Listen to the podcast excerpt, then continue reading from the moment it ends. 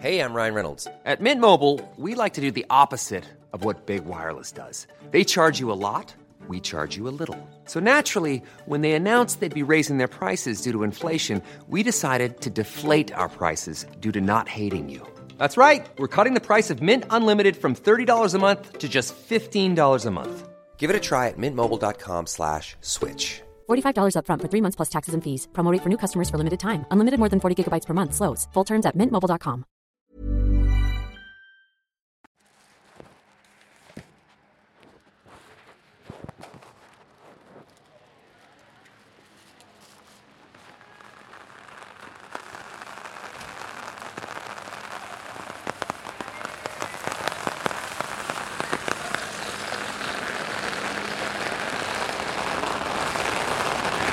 Hola, Hola.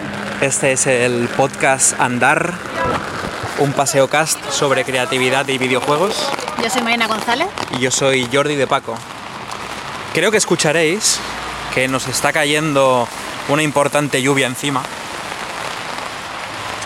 Y mm, es que hemos.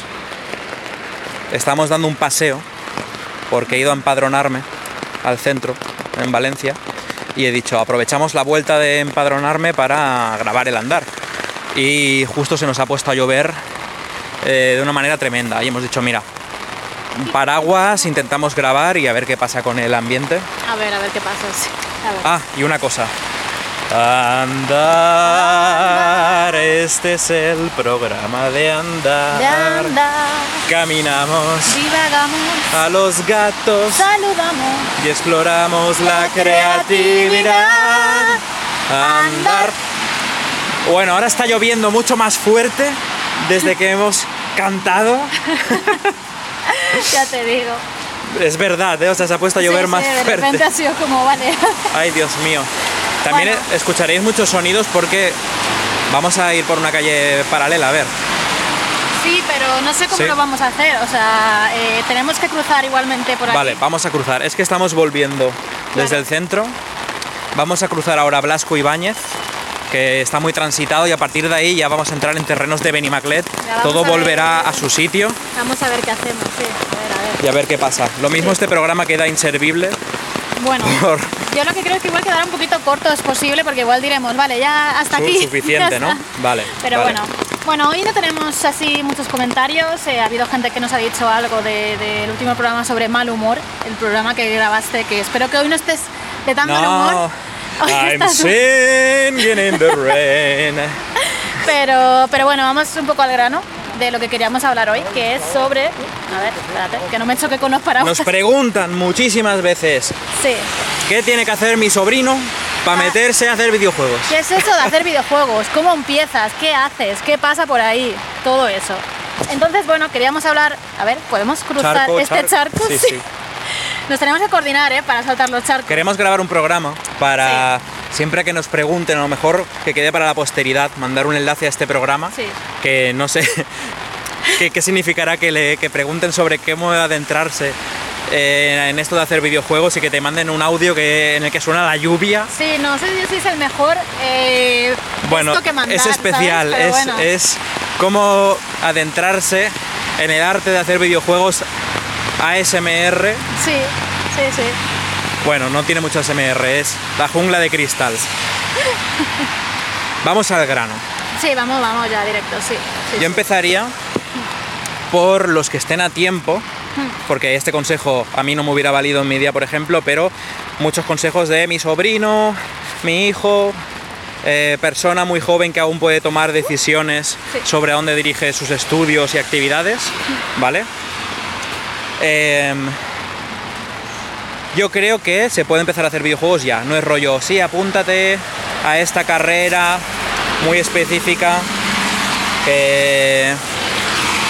Pues perdonad, ¿eh? es que enseguida ya cruzamos Blasco Ibáñez y se acaba este caos. Pero yo con 12 años me, me apuntaron a programación mis padres y fue uno de los mayores regalos que me han hecho nunca. Lo intentaron con, con fútbol, con natación. eh, no me funcionaba nada de eso. Madre Ya. mía, los coches, eh. Los coches estos son... El andar este solo se puede hacer en Beni- de Benimaclet hacia afuera. Es que las ciudades son horribles. Muchísimo coche, sí. Mira, si queréis saltar un minuto hacia adelante el programa, que es lo que vamos a tardar en cruzar este semáforo. Más o menos. Mientras tanto, eh, os voy a contar un chiste. No, se, se pone ya en verde nada. Venga, Marina venga. no quiere que cuente el chiste. Puedes contarlo, ¿eh? En No, verdad. no, pasa nada, no pasa nada. Ya está, estamos libres, vamos. Esto me está recordando al Gran Turismo, por cierto, que es el juego al que estamos jugando mucho ahora. Eh, la lluvia, con los faros de los coches, los reflejos en el suelo, todo Vaya, esto está vaya, siendo... vaya. Me están dando muchas ganas de seguir jugando a Gran Turismo. Bueno, pues eso. Eso, eh, desde muy pequeños ya, o sea, no hace falta ser mayor de edad para programar. Eh, creo que hoy en día además hay muchos talleres muy interesantes de programación para niños que pueden hacer con herramientas visuales, pequeños juegos o pequeños programas o cosas así.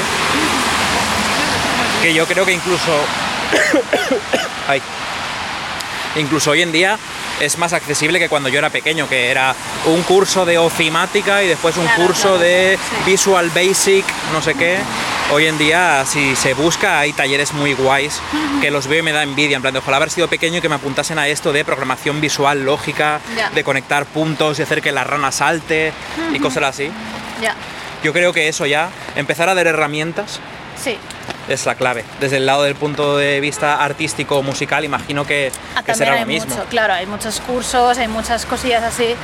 Eh, ¿Qué es eso? Pues gracias a Internet muchas cosas se han eh, hecho más accesibles para mucha gente y entonces no tienes que recurrir a pues tener que ir a un sitio o no poder ir a un sitio, por ejemplo, yo vivía en un pueblo pequeño y no tenía acceso a, por ejemplo, poder apuntarme a un taller de dibujo, ¿sabes? O cosas así. Quizás a día de hoy con internet pues sí que podría haber dicho, oye, pues mira, me apunto a este curso de dibujo que he visto, ¿sabes? Ya. Es que creo que hasta los típicos libros cutres de Sí. aprende a dibujar manga, Sí. a mí de pequeño eso me, me estimuló mogollón. No, hay ¿sabías? muchos, hay muchos. Eh, hay un libro que a mí me gustaba mucho que era aprender a dibujar con el lado izquierdo del cerebro, si no me equivoco, o derecho. Eh, siempre me lío Creo con los en, dos lados. en inglés era juego de palabras que es Claro. aprender a dibujar con el lado correcto del cerebro, el right side of The the brain. right side, pero eso sí. no es para niños, eso es para No. personas adultas que leen libros, ¿no? A ver, sí, pero sí, a ver, pero yo creo que se lo puedes leer con plan, tú- 14 años, tú ¿sabes? eres- ah, bueno, sí, sí, sí. O sea, es que no- estaba sí, pensando claro. como... Hay un Ah, umbral vale, ahí, ¿no? Con vale. 12 años yo no me imagino leyendo eso. Con Mm, 14 ya. depende, yo no creo, creo que no era tan listo Vale, con 14. igual 15, 16, yo qué sé, da igual, no sé. Con yo me estaba 15 ya- refiriendo a, a que. A Vale, yo es más que o menos. he tardado mucho en, pero bueno. en ser un poco listo, la verdad. Ver, no lo sé, pero sí, hay cosas más, más para más pequeños, si quieres, por así decirlo, Sí. ¿vale? Creo que de todo y es un buen punto de partida para, oye, me interesa una cosa. Porque claro, hacer videojuegos es muy amplio. Sí, hacer al videojuegos final hay muchas cosas. no Tenéis que hacerles preguntas a los Claro. más pequeños de qué es lo que te gusta de los videojuegos. ¿Quieres Claro. dibujar los personajes? ¿Quieres inventarte? Que es el, el diseño de juego, ¿no? Inventarte qué se hace en el juego. Claro, ¿Quieres...? Es que eso no lo quiere nadie, ¿no? Programar. ¿Cómo no, lo yo dices? creo que sí, yo creo que sí. Que programar puede ser una cosa. Pero es que es eso, ¿no? Creo que igual hay mucho interés en plan, a mí me gustan mucho los videojuegos y me gustaría hacerlos, pero no, no, no se han preguntado realmente qué quieres hacer dentro de ellos, ¿no? Ya, Porque, hay claro, tantas cosas que hacer hay ahí. tantas cosas. Entonces, pues bueno, está bien ir, igual ir probando, ¿no? Si alguien uy, Ya, o sea, yo de pequeño se interesa porque le gustan los que videojuegos, pruebe pues, a oye, dibujar, que, a claro, programar y ir a descubriendo. Igual que me apuntaron a fútbol y a natación, pues también puedes descubrir si te gusta dibujar, programar Claro. o lo que sea. un poquillo de, de todo. Y ahí, pues oye, pues puedes ir viendo y decir, vale, pues a esta persona le gusta más esto o lo otro y vas, no sé, motivándole ese tipo de cosas, ¿no? Sí. Y de hecho, o sea, yo iría subiendo como por edades. Sí, Eh, imagínate que ya te has apuntado a una carrera. Sí. Estás en ingeniería informática, en bellas artes, estás eh, haciendo un máster de videojuegos porque directamente has caído ahí. Eh, no hace falta que te esperes a acabar esos estudios. Claro. No hace falta tener una carrera para hacer videojuegos. Sí. Es que de, de hecho eso creo que es lo que veo que le falta más cuando hablamos con estudiantes eh, que en eventos de videojuegos tienen las típicas stands de los masters o estudiantes que llevan sus proyectos y eso. Es como no tienes ¿por qué limitarte a hacer los deberes de clase? Claro. Es como que si quieres hacer videojuegos te puedes poner a hacerlos ya y es más, es necesario que te pongas a hacerlos ya Claro. porque pocas veces el currículum de lo que te dan en clase es suficiente como para sacar la destreza adecuada de, Sí. de hacer el de hacer videojuegos. Tienes que hacerlo porque te mola hacerlos, no porque son los deberes del viernes. Claro, es que al final es como todo, o sea, es si te gusta algo y quieres de verdad aprender a hacerlo, lo vas a hacer en tu tiempo libre o lo que sea, porque es la manera de aprender Que a hacerlo. ahora aquí Y- empezamos ya con la primera línea que había que dibujar claramente. Sí. Nosotros vamos a hablar sobre cómo hacer videojuegos, no sobre cómo encontrar trabajo en la industria No, del videojuego. porque eso no tenemos ni idea. No tenemos ni idea. No, Nosotros idea. eh, es que no hemos navegado la industria, no sabemos si es No, mejor claro. hacer esto con tu portfolio para mandar a una empresa para que te pillen en un Ubisoft. Claro. Te lo juro, ni idea. Lo que sí que podemos hablar es sobre qué hacer si tenéis ganas de hacer videojuegos y queréis hacerlo, sobre todo Sí. desde un punto de vista más indie. Sí. Eh, quiero hacer mis cosas. Sí, Que al fin, en principio, o sea, fue un poco mi tesitura. Cuando empezamos a hacer juegos, yo de quien leía qué tengo que hacer para hacer juegos era de, de Derek Yu, su maravilloso post que aún está ahí llamado Cómo acabar un juego, How to Finish a Game. sí.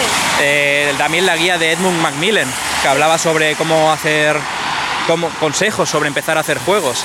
Eh, a Cactus, el creador de Hotline Miami, Jonathan Soderstrom, sí. también seguía lo que ponía. O sea, es como que lees cosas sobre personas del estilo de vida que quieres llevar. Claro, claro, claro, claro. Sí. Creo que la lluvia hace que suene mucho más. Yo creo los que coches en el suena suelo. muchísimo más todo, sí, sí. Estamos a punto de entrar en Benimaclet ya. Es que acá estamos cruzando otra gran avenida y claro, pues que yo no me acordaba.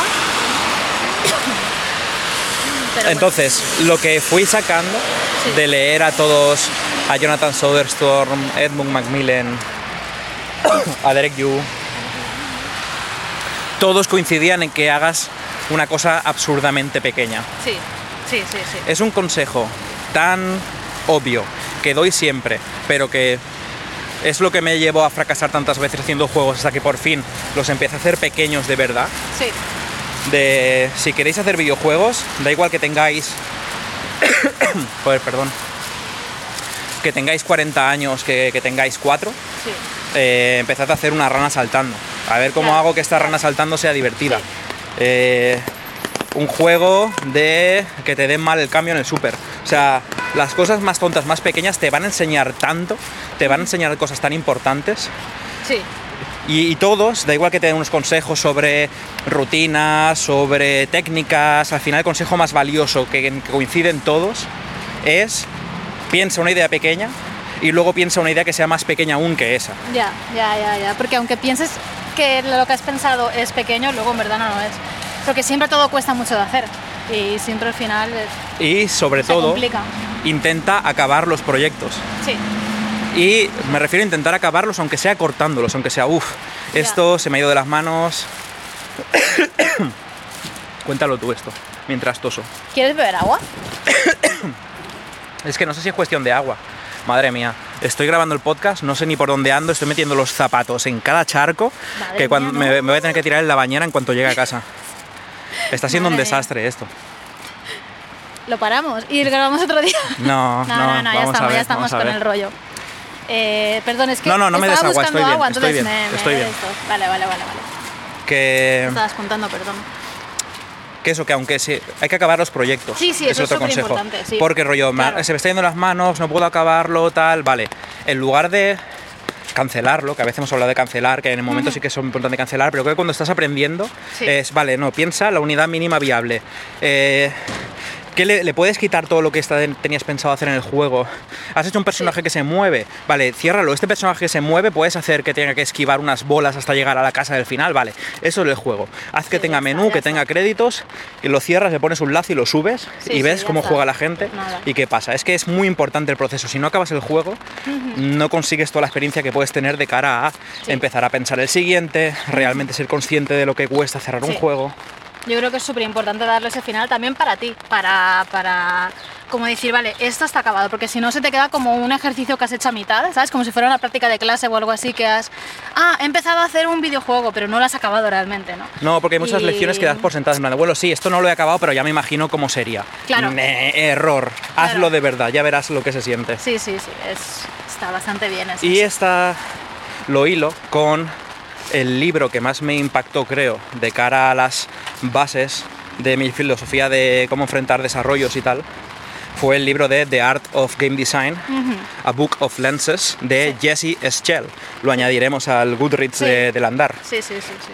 Eh, tiene muchos consejos, o sea, el, el enfoque que le da Jesse Schell al arte del diseño de juegos es inventarse 100 lentes que dice que comenta que para él diseñar bien es tener la capacidad de mirar desde muchísimas perspectivas el proyecto con el que tienes que lidiar. Sí, Y está muy bien esas lentes, o sea, aún las uso hoy en día. Sí. De que de vez en cuando me paro en el diseño, cambio de lente y digo, voy a usar la lente de la sorpresa. Este juego eh, tiene sorpresas interesantes para el jugador, las necesita. O sea, hay muchas preguntas, te ayuda a hacerte muchas preguntas muy interesantes, pero ah, más allá de la técnica de las lentes, tiene unas bases en el que dice esta famosa frase, que es tus 10 primeros juegos darán asco, así que quítatelos de encima lo antes posible. Que Jesse Shell dice que no es una frase que se haya inventado él, que es una frase que se suele decir en la industria. sí. Que, que es normal, las primeras cosas que hagas te van a salir mal, igual que los claro. primeros dibujos que hagas en tu vida van a ser feos y que la- cuando cojas una guitarra no vas a saber tocarla. Pues con los juegos igual, los primeros que hagas van a estar desafinados, van a ser rudos, van a tener mil errores. El primero que hagáis seguramente salga mal. Sí. Si hay gente escuchando esto y estáis en vuestro primer proyecto muy ilusionados, que le vais a meter dos años de curro, tened en cuenta que muchas cosas van a salir muy mal y que ese aprendizaje se puede acelerar y se puede sintetizar si dedicáis un año de laboratorio, de, de, de- de vivero de ideas, de estar Sí. probando y vamos a hacer 10 juegos. Es que, por ejemplo, el mismísimo eh, Jonathan Soderstorm, antes de Hotline Miami, había hecho 40 juegos. Ese 40 era juegos. Un bestia que había hecho un montón, sí, sí, sí. Edmund Macmillan antes de Super Meat Boy había hecho 15 juegos. Sí. Eh, Derek Yu antes de Spelunky también tiene más de una docena de juegos. Sí. Ojiro Fumoto antes de sacar el Downwell. Son juegos que parecen muy fáciles de hacer, ¿no? Han llegado a esta idea sencillita, Ya. la han desarrollado, ¡pum! éxito.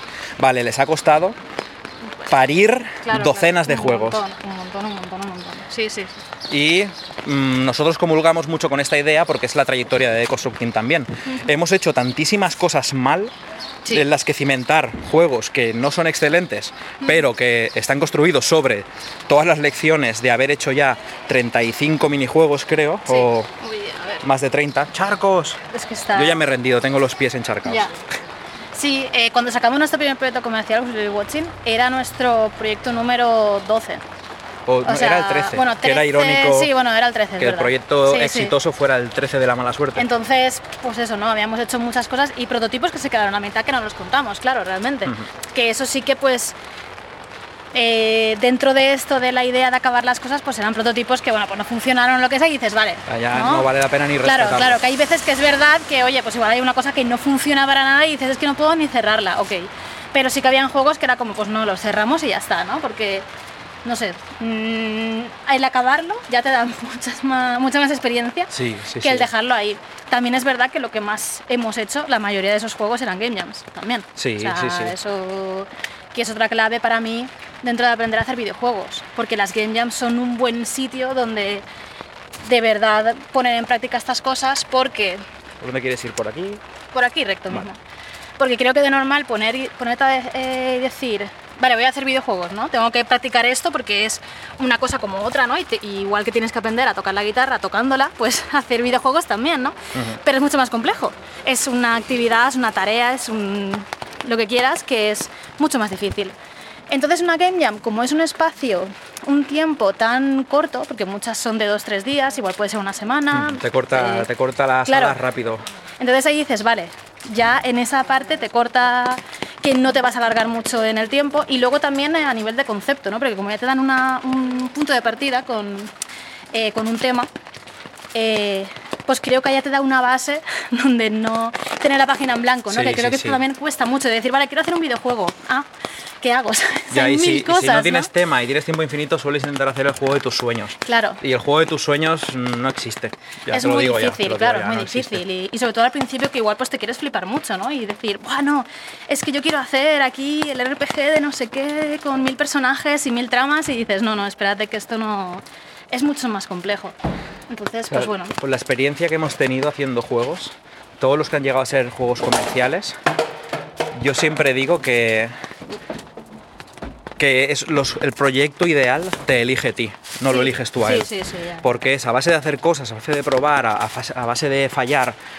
Acabas dando con una clave que no sabes ni siquiera cómo has llegado a ella. En plan, ah, es esto, es esto, ha salido una oportunidad, vamos Ya, a darle ya, a esto. Sí, Y, y no, y no pensabas que este iba a ser el juego, que de pronto iba a traer los laureles, ¿no? Mm, claro, es que no... Es como, o sea, pienso en Brainwash también, que Sí. creo que también sigue nuestra filosofía de hacer muchos juegos. Sí, Hicieron ese famosísimo eh, Brainwash propaganda. sí.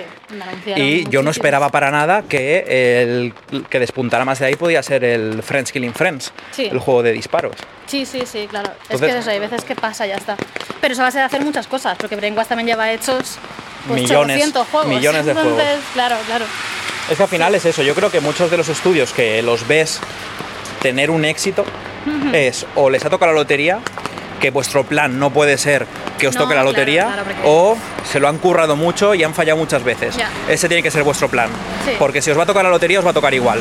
Y si no, pues estar preparados ya para empezar a fallar lo antes Claro, posible. Claro, claro. Y de nuevo digo que esto vale tanto si tienes 40 años Sí, como si tienes 6. Es que yo recuerdo hacer, cuando me apuntaron a programación mis padres, con 12 años creo, que me enseñaron Visual Basic y intenté romperlo, que es un motor para hacer formularios de gestión, para hacer programas aburridísimos. Sí. Y cogí y hice un juego de cogiendo el sprite de Link del Zelda, venían gallinas y tenías que pararlas antes de que entraran al gallinero. sí, Solo con, un- con sistemas de formularios. sí. O hice un juego de cartas también, ya que el juego era de formularios, pues me dio la, la capacidad de hacer un juego de cartas. Sí, sí, sí. Está guay. Yo creo que al final es, es hacer, es cogerte Claro. y romper mano. Claro, claro, claro. Sí. Entonces... em, ¡Ah! Que me engancho con el paraguas. Uy, Cruzamos. sí. Yo creo que otro punto muy importante para mí, si queréis vivir la vida indie, la vida mejor del pirata surcando los mares y la libertad, es la gente con la que, por la que te rodeas. Tú puedes desarrollar tus habilidades, que según qué habilidades has desarrollado vas a tener más o menos facilidades para empezar a hacer juegos de la nada. Es decir, creo que la persona que más capacidades tiene de formar equipo, la más valiosa es un programador, porque game designers somos todos, personas que tienen ideas y diseñan juegos somos todos. Eh, pero un programador es una cosa valiosísima, Sí. que incluso puede hacer juegos por su propia cuenta, aunque sean feísimos y estén mal diseñados, pero, eso claro. es lo que el, el juego funciona, en plan, para hacer el reloj necesitas al relojero. Claro. Luego, me refiero a lo de que buscar gente a tu lado importante, porque yo creo que eso es lo que te da la gasolina de no estar en tu casa solo, deprimirte, decir, ¿para qué voy a hacer más? Ya, ya, claro. En cuanto empiezas a formar un equipo de gente valiosa que empiezas a desarrollar, que te estimulas mutuamente, que hay química, Ya. es que es una cosa muy difícil esto, porque para mí es como buscar el amor. Que en nuestro caso es prácticamente lo mismo, es uno a uno, Sí, el sí. amor y el trabajo, pero no hace falta. No, no, claro. Pero sí que es, es química, de Sí. con estas personas me entiendo, lo que dicen me estimula, lo que yo digo les inspira una idea que de pronto salta, en plan, que, que sientas que además tienen tu espa- tus espaldas, que te protegen, que... Es muy difícil encontrar esto, por eso Sí. digo que es como encontrar el amor. Y pasa por varios desengaños. Todos los indies que conozco que llevan una década en esta industria, todos llevamos desengaños a nuestras espaldas, todos tenemos ex Ya. de a ver, pero es que hay que probar, hay que intentarlo Sí. y hay que ir afinando el instinto de con quién colaboras y con quién haces cosas. Ya, sí, sí, sí. Y eso, pues, pues nada. Es Eh, Supongo sí. que es, es encontrarte con gente, ya está. ¿Cómo se hace eso? gente, no sé. No hay, no hay Tinder, no hay Tinder de claro. desarrolladores. Entonces es ir a eventos Sí. y eh, comunidades online. Sí, Para mí fue eh, media vida, que había una comunidad ahí de desarrollo. Bueno, no había comunidad de desarrollo de videojuegos, la creamos nosotros, porque había mucha gente que quería hacer videojuegos y de forma natural nos fuimos agolpando en una sección como de desarrollo web y tecnología Sí. y de tanto hacer ruido acabaron creando una sección propia de desarrollo de videojuegos. Pero hoy en día hay grupos de Telegram, hay sí. Twitter, que no son conexiones genuinas, pero a base de meterte en comunidades y sobre todo ir ofreciendo, de, porque al final un programador va a necesitar arte. Ya. Y creo que las personas que lo tienen más jodido son las personas que hacen música. Ya, sí. Porque siempre yo hago música y en plan, bueno, ya, pero la música la podemos comprar. Sí, sí, Eh, O la pillamos eh, gratis, Ya. sin derechos. Sí, o pillas los sonidos por ahí y los pones como puedes y ya está, porque te da un poco igual. Es una cosa importantísima tener una Pero, persona que claro. haga la música. O sea, porque Sí. eleva el juego, la inmersión y todo muchísimo cuando tienes la música hecha a medida. Pero sí que es verdad que nosotros sacamos 10 juegos mudos.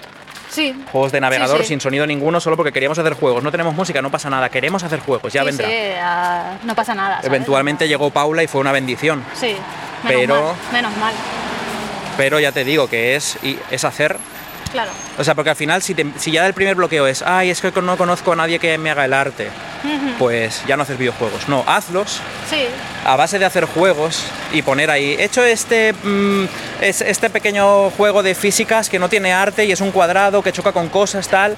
Si empiezas a hacer cosas guays y llama la atención, pues a lo mejor ya puedes decir, "Ah, estoy buscando para poner arte a esto. Y la gente que hace arte quiere que su arte esté en juegos guapos claro. Y ya les vas a atraer y vas a decir, ah, sí, pues venga, yo colaboro, te voy a hacer una rana de puta madre en pixel art. Sí, sí, sí, sí. Entonces yo creo que es hacer cosas y exponerlas. Es que lo de acabar los juegos, por muy tristes y cutres que sean al principio, la- mm, para mí no están acabados si no están publicados.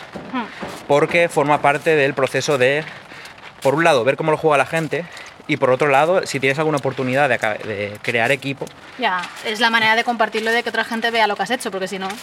Es que lo mismo a ti te parece una mierda, pero otros Claro. le ven el potencial. Sí, también, también, en plan. Es que si no, te tienes que le tienes que pasar un ejecutable de un prototipo que igual está roto, no, pero juega esto, que está medio, no, o sea, Nada, a ver. Hay muchos recursos, hay imágenes de stock por ahí. Sí, sí, sí. De, y por ejemplo, imagínate, Marina, tú si fueras solo un artista y quisieras Sí. hacer videojuegos y Sí. no tienes programador, ¿cómo lo harías? ¿Cómo pondrías tus primeras cosas ahí fuera? Wow, hostia, ¿eh? qué difícil esto. Eh, no sé, a ver, supongo que lo que haría sería. A ver, lo puedes afrontar de varias maneras. No sé lo que haría yo ahora mismo, pero eh, puedes hacer como mockups de videojuegos, que es, a mucha gente se lo veo hacer, en plan. Un mockup es una captura Sí. ficticia de un videojuego. Sí, o sea, como hacer como una imagen de prueba, por así decirlo, de eh, una pantalla, por ejemplo, de un videojuego, ¿no?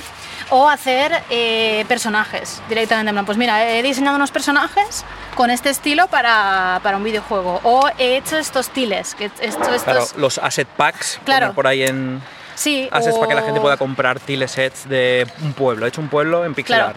O también directamente, pues, oye, he hecho esta imagen, ¿sabes? De este escenario con estos personajes, y igual eso puede resultar inspirador, aunque no sea directamente para un juego, pero sí que no, que no sea una imagen que pueda resultar del juego, quiero decir, pero sí que puede resultar inspiradora, decir, ostras, este estilo me gusta. Igual alguien te dice, oye, ¿sabes? O sea, creo que al final es hacer y poner ahí fuera tus cosas y ya está. En Y si plan, tuvieras que hacer un Sí. juego sí. tú sola, que, Sí. que, que lo puedas subir a Itch.io y que la gente le dé y funcione, Sí. ¿cómo lo harías? Pues supongo que pillaría algún motor de estos que son bastante fáciles. Game Maker. A ver, puedes hacer cosillas. Puedes hacer cosillas, pero creo que hay un poquitín más de programación por medio. Eh, no sé si Constru, que es un poquito más fácil, si no me equivoco. O puedes eh, coger, por ejemplo, el. Ay, ¿cómo se llama? Estás pensando en... eh, Este que es súper minimalista. Es un motor, ¿vale? Para hacer la- jueguecitos. Mira, se me ha ido de la cabeza. Mira, mira que lo quería recomendar ese. Es que siempre lo confundo con Twine, que no, Twine Mira, es para hacer visual novels. Twine lo, lo recomiendo porque es un Eh, motor que funciona, es solo sí. texto, pero con algunas imágenes. Sí, o sea, puedes hacer juegos que sean solo conversacionales. Claro, ese también es otro. O en puedes coger imágenes de algo, pero sí que puedes empezar a hacer con Twine. Si no sabes mucho programar, puedes Claro. tirar con eso. hacer como una aventurita y Si tal. tu fuerte es escribir, Sí, puedes hacer juegos por tu cuenta con Twine. Sí, O sea, si por ejemplo estoy pensando en Carlos Gurpegui, Sí. que ten- eh, si vais a su itch.io pues podéis ver sus experimentos, una persona que es principalmente escritora, Hmm. Sí. aún así saca juegos hechos por su cuenta. claro, claro. claro. También pienso en Iván Papiol, Sí, que hace juegos por su cuenta, sacó, en- tiene algunos twines ilustrados muy chulos, tiene, eh, no sé si estaba hecho con Construct, el juego de Compassion, que va de un pajarito que está moribundo Creo que sí. en el suelo Creo que sí. y si tú no tienes que lidiar con él. Sí, sí, sí. Bueno, hay otro motor, ¿vale? Que ahora no me acuerdo, pero es para hacer Bitsy. como... Bitsy, eso. es. Bitsy. que es para hacer juegos súper minimalistas con muy poca resolución, que de hecho es una página web que si la buscáis, Bitsy, es... Se, se- Bit.si. Sí, y, Y con Y, sí. es al final, sí. Y, y la cosa es que ya en la misma página puedes crearlo todo, puedes crear incluso el arte y todo, porque es pixel art súper, pues eso, ¿no? Con pocos colores y tal. Y no sé, con eso ya te puedes crear... Iba a decir ahí, si no sabéis hacer nada, si no sabéis programar, ni dibujar, ni hacer música, No. ni nada, podéis usar ese. Claro, porque puedes Es- hacer un muñequito súper sencillo, en plan con 5 píxeles haces ahí una cabeza y dos brazos, ¿sabes? Y ya está. O sea, quiero decir, es que puedes hacer cosas súper, súper sencillas y, y resultonas porque ya está muy bien pensado, ya está muy bien preparado para hacer aventuritas así pequeñitas, ¿sabes? De como ir navegando diferentes habitaciones, por así decirlo, diferentes eh, escenarios. Y. Uy, Es que estoy pensando también, por ejemplo, en, está muy bien. Está. en está guay. Sí, que precisamente ha sido una persona que ha, hecho- ha librado esa batalla desde el principio. eh, Sí. Sabía hacer arte y Sí. tenía ideas para juegos, Sí. pero ni programar, ni Claro, música, claro. ni nada, y hasta que ha formado. Eh, se ha ido formando, mejor dicho, la Brainwash Gang con el tiempo Sí. y ahora son un ejército de personas al principio, pues yo lo veía que usaba Construct, no Sí. sabía programar y con Construct rollo hacía... ¿Te llevo yo el paraguas un poco? Déjame, lo llevo yo. vale. Y con Construct, sin saber mucho programar, pues se hacía ahí unas cosas, sobre Claro. todo tirando de su arte, veías ahí una rata que tenía que bajar a picar a la mina todas las noches y ya era súper potente Sí. y con lo poco que sabía programar. Y o sea, iba a Newgrounds y pedía colaborar y un ruso le decía, venga, yo te programo este juego de Sí, sí, así, ejecutar a. Peña, no sé qué. este juego de ejecutar a Peña. Es que es, es el, Iron Sunset. Sí. Era un juego. Ay, el taller. Iron Sunset era un juego que hizo Edu que iba de. eh, tú tienes un rifle y hay unos presos Hmm. en, en un- en una línea de fusilamiento Sí. y te decían cosas, suplicaban por su vida y tú decías a quién disparar.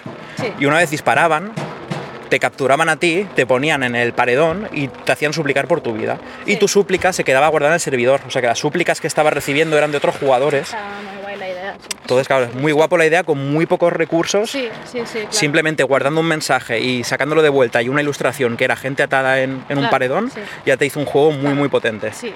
Sí, o sea, al final es ver un poco qué quieres hacer, ¿no? En plan, vale, pues mi fuerte es la escritura, pues hay motores, hay, hay programas y hay cositas eh, más enfocados a eso. Mi fuerte pues es el arte, vale, pues igual te coges otra cosa que, que te permite hacer con muy poca programación, porque está muy preparado todo ya, o sea, esto es una cosa que igual hace 20 años no estaba, o 10 incluso, o sea, muchos motores de estos pequeñitos eh, han salido en los últimos años y es una bendición realmente. Para cuando estás empezando o incluso ahora. O sea, yo me acuerdo cuando descubrí Bitsy y tal hace unos años que tenía como muchas ideas de hacer y aún sigo a veces con la idea de hacer una cosita pequeña por mi cuenta, simplemente por hacer algo yo en mi tiempo libre, en plan, bueno, voy a ver qué sale aquí, ¿no? Y es eso, porque no te hace falta mucho, realmente, ¿no? De, de saber, o sea, si te interesa y quieres saber más, eh, sí que tiene como herramientas, ¿vale? O sea, todo esto, si tú sabes más programación o te interesa más eh, hacer cosas diferentes de la base de lo que te propone el programa, pues ahí sí que puedes rascar. Pero si no, la base ya está súper bien, entonces está muy guay. Es muy buena cosa. Y si no, también digo, la programación da mucho miedo porque nos lo venden en las películas como que es algo de hackers con Sí. letras de colores y tal, pero cuando te pones a estudiar programación a un nivel muy básico que te mi- permite hacer cositas, Es muy accesible, o sea, Sí, no sí, es sí. una locura. Ese creo que es diferente, claro. Es saltar el miedo, de saltar ese miedo y, y ponerse a hacer un cursillo. Claro. Además, cursillos que puede haber de Construct o de Game Maker, ya de motores que están pensados para ser muy accesible y quitar mucha complicación. O sea, yo hice los tutoriales de Game Maker, no sé qué versión era, hace muchos años. Y, y no sé, y acabas haciendo un videojuego de aviones ahí súper putrillo, pero oye, lo acabas haciendo, ¿sabes? Es Es, que- como, oye, he hecho esto y tiene un, un- una puntuación, tiene un menú de pausa, tiene tal, o sea, ya está, hecho, ¿sabes? Y, Es que- y- y te enseña, pues eso, ¿no? Te va enseñando las bases de la programación y todo eso. Pero es eso, ¿no? O sea, creo que con esas bases te puedes hacer mucho. No te hace falta ser un programador súper hardcore de, de saber mil cosas, ¿no? Que creo que eso es lo más jodido. Estoy realmente. pensando en ojalá haber tenido eso cuando empecé, Claro. porque recuerdo que intenté empezar en C++, en un motor ahí en C, Sí. y en dos semanas no había conseguido hacer ni que se moviera un muñeco, estaba desesperado y me rendí y gracias a que encontré un motor que se llamaba Impact JS, Sí, que utilizaba lenguaje JavaScript y HTML5, que era lo que yo sabía porque era desarrollador web antes, y eso me salvó la vida. Y en un día hice lo que en, en dos semanas no pude Ya, es que en C. Y dije, Dios mío, puedo hacer videojuegos. claro. Y ahí, eso, ahí con eso empecé a hacer los juegos de navegador me salvó la vida. Y hoy en día hay motores mucho mejores que, que Sí, Impact JS. sí, Con claro. Construct puedes hacer juegos de navegador muy guapos. Hmm. O sea que aunque estéis pensando en empezar a hacer videojuegos o en la carrera ya estudiando lo que sea, eh, pillaros la herramienta más fácil y más cutre que haya y haced un juego. Porque otro de los lastres grandes que hay, creo, es la obsesión con intentar hacer las cosas bien. Y la percepción que es hacer las cosas bien, que mucha gente os dirá, oh, Game Maker, ese es un motor de mierda para aficionados. Si tú quieres hacer un juego bien, lo tienes que hacer con Unity, Unreal, lo que sea. Programador de verdad te va a decir eso. Eh, ni caso. Haced videojuegos, es lo único que importa, que los videojuegos se hagan. Luego cuando la gente los juega, la gente no tiene ni idea con qué los habéis hecho, ni si están optimizados, ni nada. O sea, haced los juegos que Sí. estamos hablando desde un punto de vista indie. Ya, sí, sí. Mm, No, no vais que- a hacer el Horizon eh, Forbidden West No, con no, el Game Maker. Nada, para nada. Creo que este discurso ha cambiado un poquitito de hace unos años ahora, porque hace años, cuando decíamos que trabajamos en Game Maker, sí que recibíamos más respuestas de estas de, ¡buah! ¿Qué dices?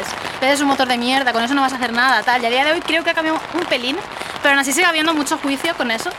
Y es como. Como son juegos de segunda, Da igual. sí. O sea, porque luego te enteras de los juegos que se han hecho, por ejemplo, con Game Maker, y es como, wow, sí, pues sí, pues se han hecho, ¿sabes? O sea, eh, y funcionan, y hay algunos súper tochos, o sea, y no pasa nada, está bien. que mm, pero yo creo que eso es un poco con todo, ¿eh? o sea, la filosofía más lean que se dice en inglés, que es de mm, re- eliminar cualquier tipo de perfección de la ecuación, en plan, se, se evoluciona haciendo, no preparándose. Sí. No haciendo en plan, sí, todo tiene que estar cuadrado, vamos a analizar cuál es la mejor herramienta para hacer esto y esto tiene que estar hecho lo más óptimo con la menor cantidad de polígonos. No, os volvéis locos y nunca hacéis juegos. Va a ser mucha más ma- mayor lección. Hacer un juego mal, hacer 10 juegos mal y de ahí tenéis vuestro libro de lecciones que no de obsesionaros con cómo se hace bien algo. Claro, claro. No, claro. es que no hay, no hay más que eso. Sí.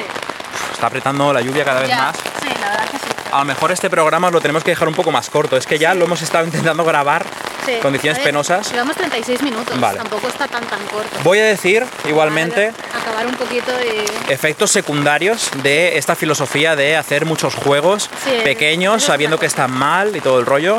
Eh, aunque vuestro objetivo sea... O sea, mm, estáis que no sabéis si queréis ser indies o quizá deberíais buscar un trabajo.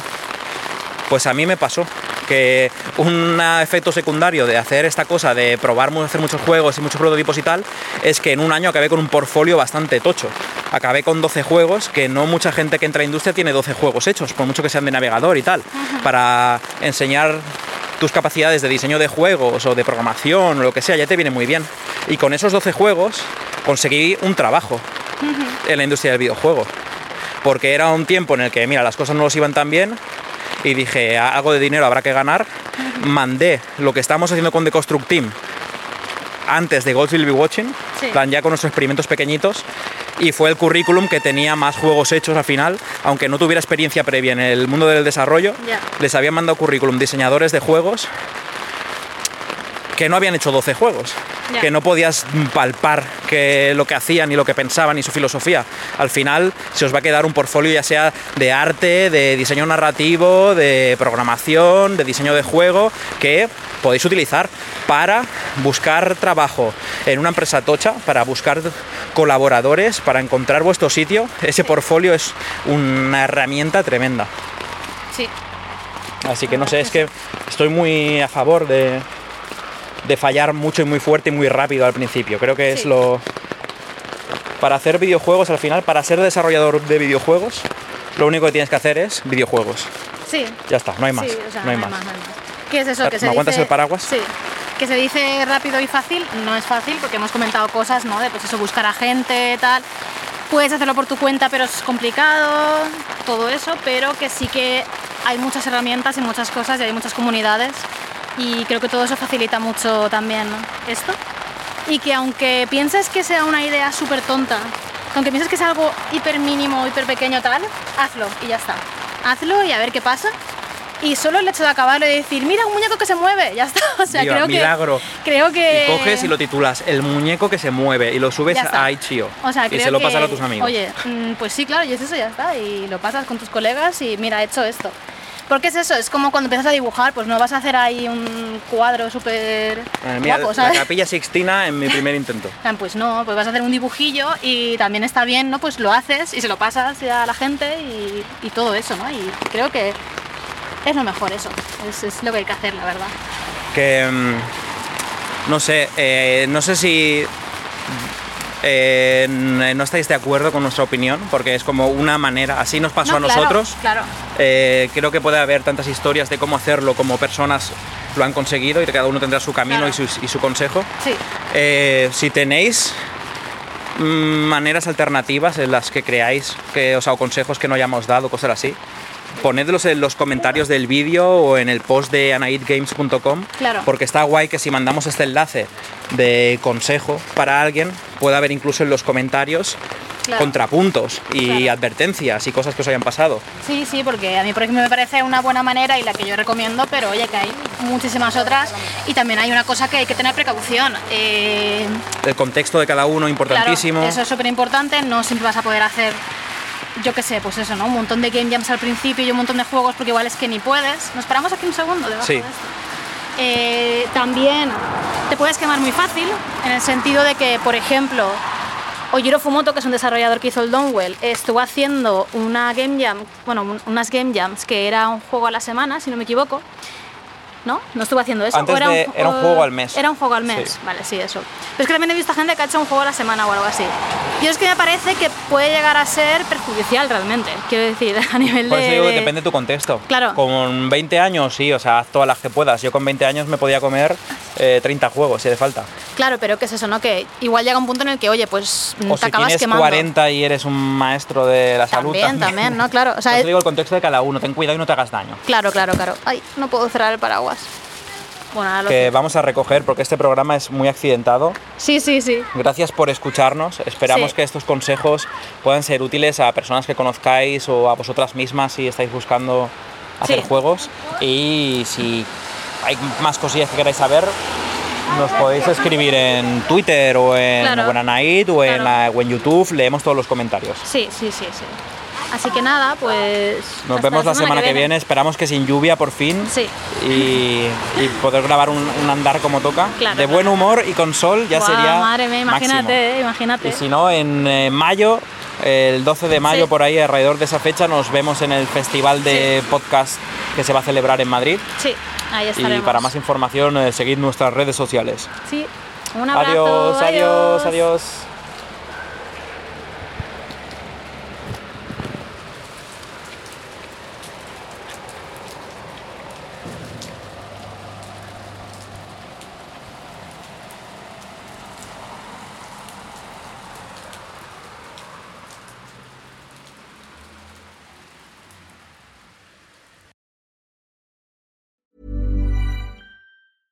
I'm Sandra, and I'm just the professional your small business was looking for. But you didn't hire me because you didn't use LinkedIn jobs. LinkedIn has professionals you can't find anywhere else, including those who aren't actively looking for a new job but might be open to the perfect role, like me.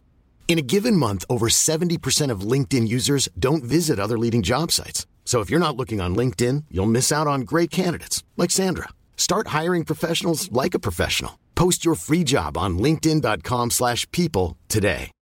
Millions of people have lost weight with personalized plans from Noom, like Evan, who can't stand salads and still lost 50 pounds. Salads, generally, for most people, are the easy button, right? For me, that wasn't an option.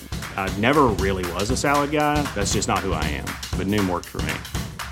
Get your personalized plan today at Noom.com. Real Noom user compensated to provide their story. In four weeks, the typical Noom user can expect to lose one to two pounds per week. Individual results may vary.